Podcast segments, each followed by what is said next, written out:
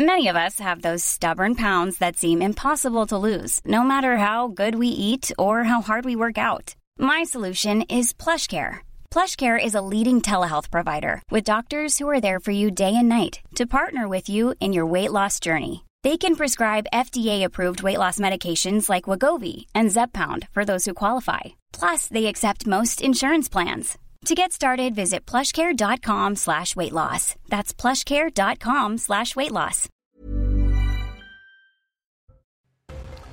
Une fusillade meurtrière dans un lieu de culte d'Hambourg, un bain de sang selon certains médias allemands. Plusieurs personnes ont été tuées, dont, le tireur selon la police.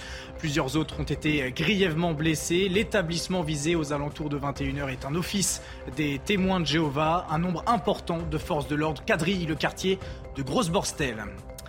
Les mères de famille ayant une carrière complète à 63 ans auront une pension de retraite améliorée. La mesure a été adoptée par les sénateurs ce jeudi. Les débats doivent se terminer avant dimanche soir dans la Chambre haute, mais plus d'un millier d'amendements doivent encore être discutés. Pendant ce temps, la mobilisation ne faiblit pas. De nombreux blocages ont eu lieu ce jeudi partout en France. Nous irons devant les lycées, dans la rue et à la frontière avec l'Espagne, vous le verrez. Et les compagnies aériennes, nouvelle arme contre la fraude sociale. Le gouvernement a présenté son plan de lutte contre la fraude aux allocations sociales. Parmi les mesures proposées, le recours aux fichiers des passagers des compagnies aériennes pour repérer les fraudeurs.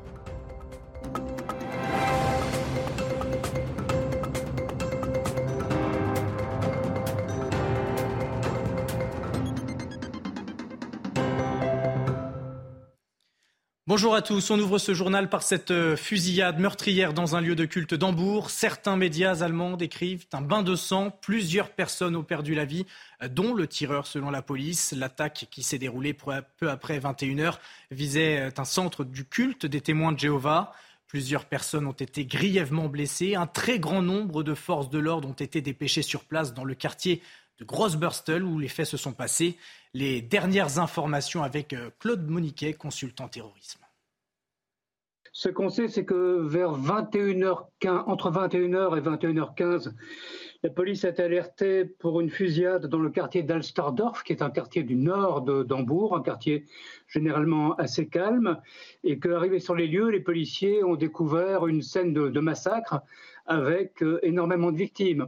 Et effectivement, les, faits se sont produits dans un, un centre de prière des témoins de Jéhovah, ce qu'on appelle une salle du royaume chez les témoins de Jéhovah. C'est une secte euh, qui est très répandue dans le monde, euh, y compris en Europe. Euh, il y a pas mal d'adhérents en Allemagne. Ce qu'on sait, c'est que la police traite ça d'une manière évidemment comme un, incident terroriste et qu'il y a eu des appels à ce que les gens restent chez eux et n'utilisent pas leur téléphone portable pour ne pas surcharger les lignes. Et ce n'est pas la première fois que l'Allemagne subit une fusillade de cette ampleur. Harold Iman revient pour nous sur les dernières attaques qu'a subi le pays. Alors, il y a beaucoup de terrorisme en Allemagne. Depuis euh, les années 70, on a eu la fraction armée rouge qui attaquait la police, qui attaquait des capitalistes. Euh, puis on a eu euh, l'attaque aux Jeux olympiques de Munich de 1972 par un commando palestinien contre les athlètes israéliens. Donc la, police allemande connaît. Ensuite, il y a eu bien sûr la montée du terrorisme islamiste, donc qui a frappé Berlin en 2016 et ensuite en 2020, toujours plusieurs morts. À Dresde, il y a eu un homme poignardé. Et puis, on a eu la nouveauté de euh, la euh, violence et du terrorisme néo-nazi euh, qui s'est manifesté en 2019 à Halle avec, avec, un mort et 2020 à Hanau avec cinq morts. bref, il y a beaucoup de genres de terrorisme et il y a même des terroristes qui sont inclassables. et Maintenant, pourquoi attaquer les témoins de Jéhovah euh, Ils étaient au nid des nazis, mais à part cela, on ne voit pas vraiment euh, pourquoi eux en particulier ont été ciblés. Mais ce qui est certain, c'est que la police allemande a infiltré beaucoup de groupes, et particulièrement d'extrême droite. En France, les débats sur la réforme des retraites se poursuivent au Sénat. Les élus ont jusqu'à dimanche soir pour discuter du millier d'amendements restants. La conférence des présidents de la Chambre haute a donné un coup d'accélérateur en dégainant l'article 42 qui permet de limiter le nombre de prises de parole. Résultat, des avancées ont été votées, notamment en faveur des mères de famille. Gauthier Lebret a suivi les débats sur place.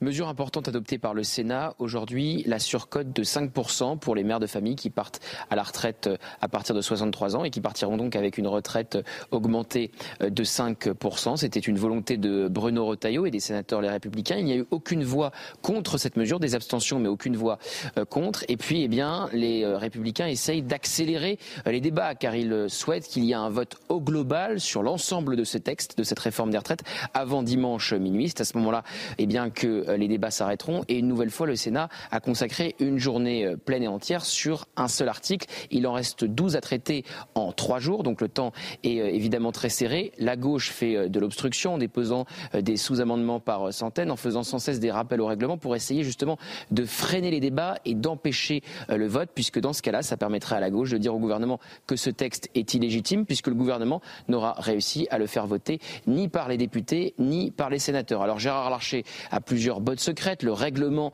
euh, du Sénat lui permet, eh bien, avec plusieurs articles, de comprimer quelque part les débats, de les accélérer, de d'effacer euh, des sous-amendements déposés euh, par la gauche, de limiter le nombre d'orateurs. Il compte bien les utiliser, le président du Sénat, mais ça pourrait ne pas suffire. Concernant le calendrier de la réforme, son examen devra être terminé dimanche soir au plus tard. Le texte repassera à l'Assemblée après être passé en commission paritaire le 15 mars. Et l'examen final du texte devra se terminer au plus tard le 26 mars. À cette date, si aucun vote n'a eu lieu dans l'hémicycle, le gouvernement pourra faire adopter sa réforme par ordonnance. La grève est reconduite à la SNCF ce vendredi 10 mars. La direction du rail fait état d'une circulation des trains encore fortement perturbée. Comptez un TGV ou un Ouigo sur deux en moyenne, deux TER sur cinq et un intercité sur deux. Les étudiants se mobilisent à leur tour. Hier, plusieurs centaines de jeunes ont manifesté à Paris et dans d'autres villes de France. Des blocages souvent partiels ont été organisés dans plusieurs universités. Côté lycée, le ministère de l'Éducation a fait état de 15 établissements bloqués et 7 partiellement ce jeudi. Pourquoi ces jeunes se mobilisent-ils? Nous les avons interrogés. Écoutez-les. Aujourd'hui, on a eu de la chance, ça a marché parce que les policiers n'étaient pas dans la rue euh, du lycée quand on a chargé. Mais il faut savoir que ça fait vraiment presque deux semaines qu'ils sont là tous les matins, au cas où, on va dire. Euh, alors qu'on ne fait rien honnêtement. Si cette réforme elle passe, ça fera 64 ans, 43 ans de cotisation mais c'est le début d'un engrenage. C'est-à-dire que euh, ça avait déjà commencé, euh, ça a déjà commencé depuis 95 et il repousse toujours plus l'âge de, la, de la retraite. Ça veut dire qu'en fait, nous, au moment d'arriver à la retraite, elle sera peut-être à 70 ans et là, c'est inconcevable. Ailleurs, la contestation ne faiblit pas. Des agents de l'énergie sont parvenus à couper temporairement l'alimentation électrique du chantier du futur village olympique à Paris. En revanche, aucune coupure de courant n'a eu lieu dans le Stade de France, comme initialement annoncé. Les grévistes restent quand même très mobilisés et ne s'interdisent pas de reconduire des actions. Écoutez. Je voudrais faire comprendre à ce gouvernement et au président de la République que nous sommes déterminés. Les agents des industries électriques et gazières sont prêts à tout. Dans le tout, imaginez, une France dans le noir, je pense que personne n'en a envie. Alors prenez vos responsabilités, nous on a pris les nôtres, retirez votre réforme. Et c'était opération blocage sur plusieurs routes de France ce jeudi. C'était le cas sur l'autoroute A9. Environ 200 personnes ont bloqué le péage de Boulou, près de la frontière entre la France et l'Espagne, à l'appel de l'intersyndicale. Aucun véhicule n'a pu passer pendant près de trois heures avant l'intervention des gendarmes pour rétablir la circulation. Regardez les, les réactions de ces manifestants. Ce qu'on demande, c'est euh, concrètement euh, de ne pas aller euh, voter cette, réforme des retraites que nous, qualifions d'injuste et de brutale, et d'ouvrir des négociations, de véritables négociations, un véritable dialogue social. Hein, pour être dans un dialogue social, il faut être deux, et le gouvernement aujourd'hui, il est sourd. Il y a mécontentement qui s'expriment. Voilà, il y, a, il y, a, une réforme qui, n'est pas, acceptée par, les travailleurs, les travailleuses, et aujourd'hui, il faut dire les choses. Certes, c'est un blocage, mais c'est le gouvernement qui bloque. C'est le gouvernement qui bloque parce qu'il ne veut pas retirer son projet de réforme. Et là-dessus, on ne lâchera rien.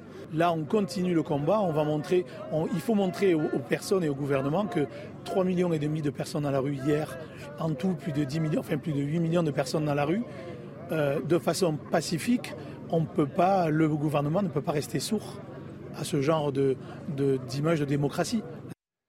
Et des blocages également dans les raffineries. C'est le cas en Provence où trois d'entre elles sont à l'arrêt depuis euh, lundi soir. Les automobilistes de la région sont forcément inquiets et ils sont nombreux à anticiper une éventuelle pénurie. D'ailleurs, certaines stations essence sont déjà en rupture de carburant. Stéphanie Rouquier.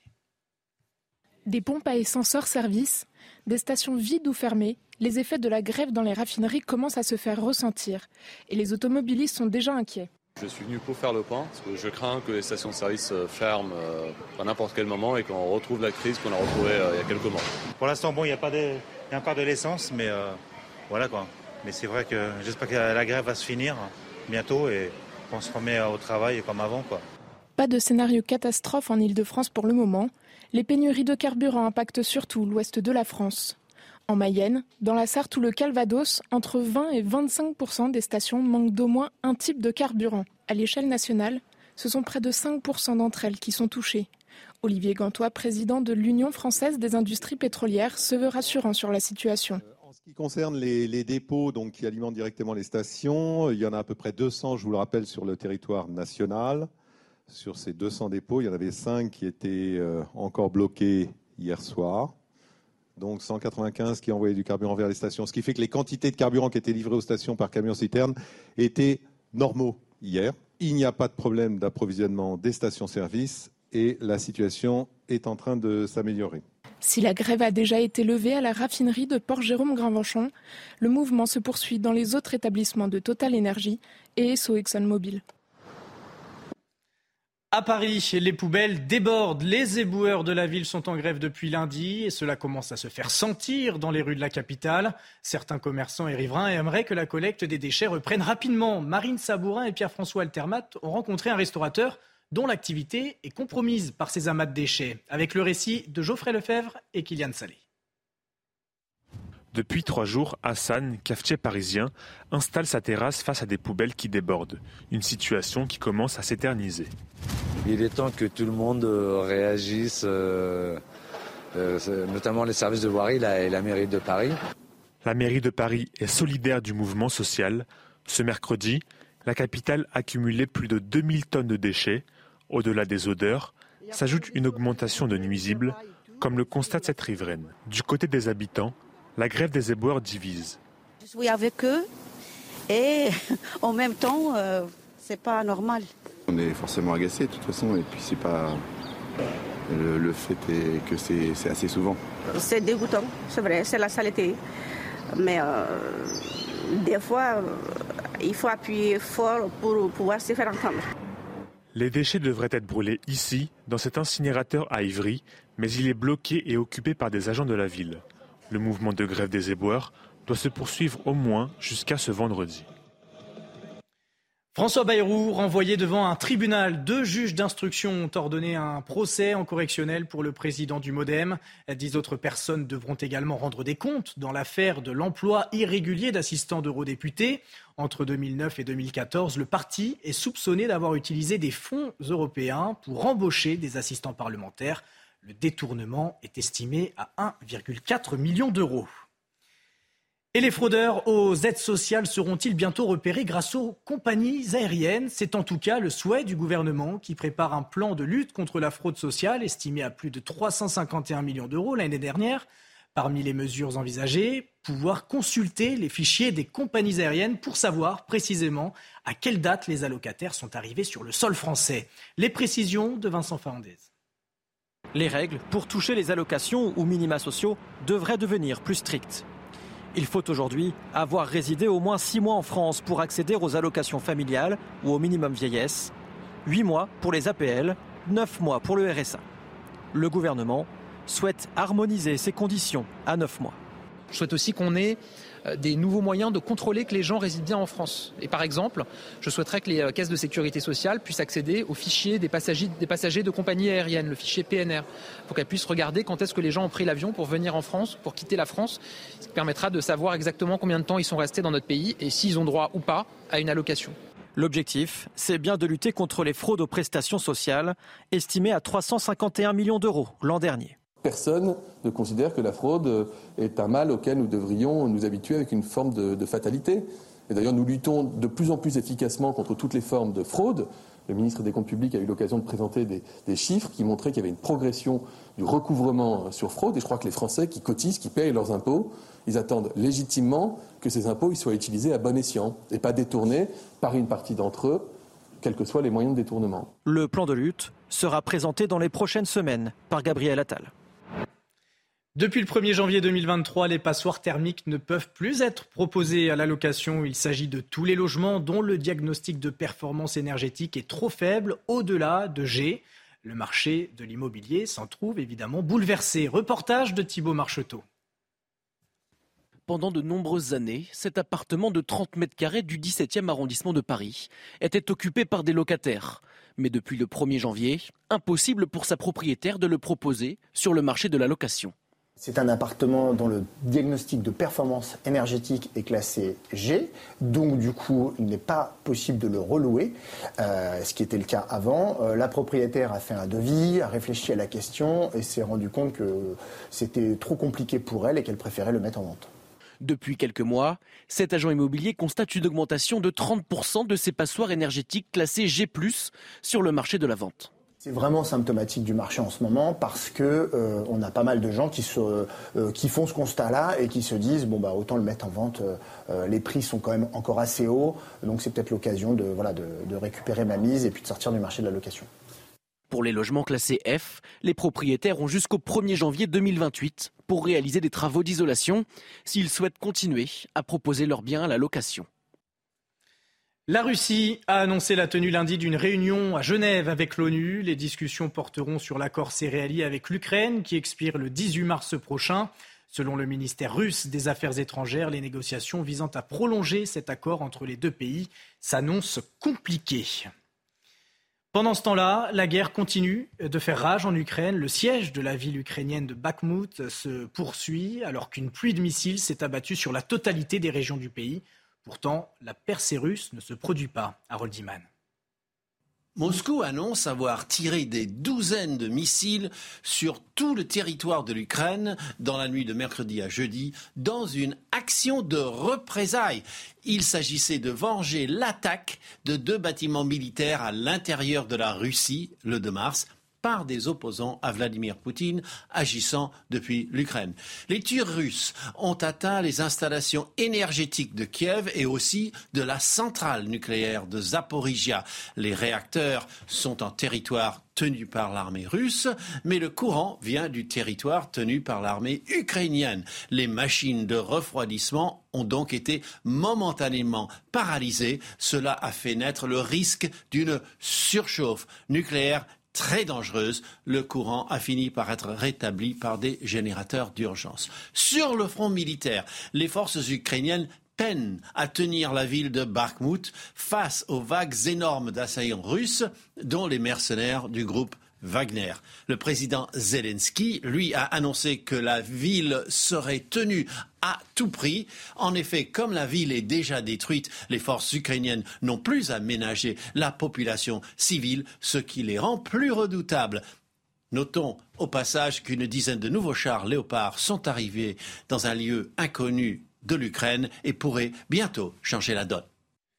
Je vous rappelle euh, cette information de la nuit. Une fusillade a eu lieu peu après 21h à Hambourg, au nord euh, de l'Allemagne. L'attaque visait un centre du culte des témoins de Jéhovah. Plusieurs personnes ont perdu la vie et ont été grièvement blessées. Certains médias allemands parlent d'un bain de sang. Selon la police de la ville portuaire, l'auteur de la fusillade se trouverait parmi les personnes décédées. On y revient dans, dans un instant sur CNews, mais tout de suite, c'est votre journal des sports.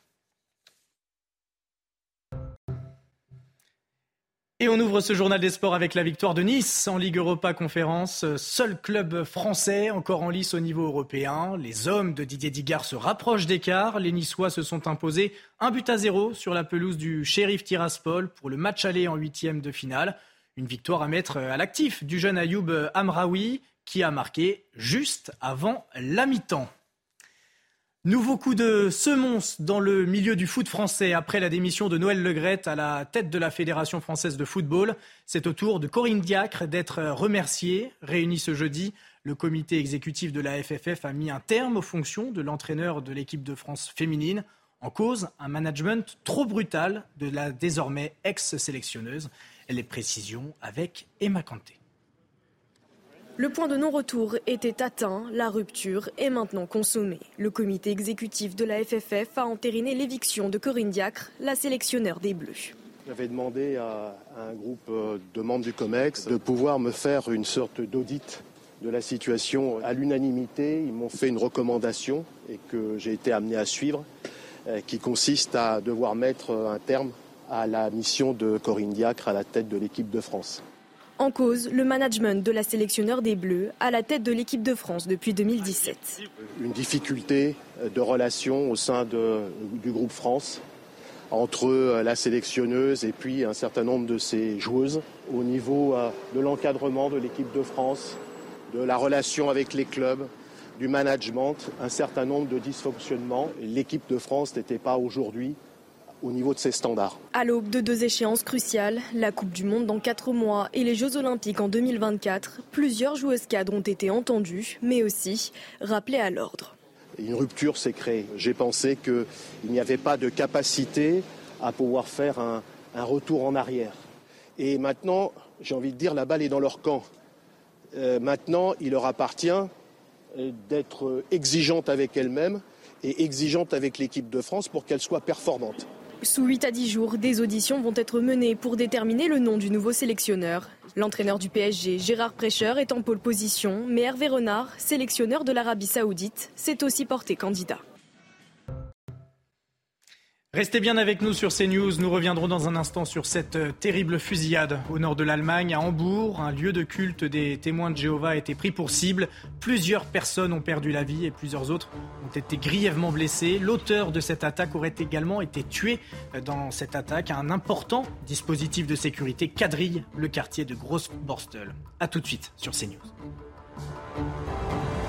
Retrouvez tous nos programmes et plus sur cnews.fr.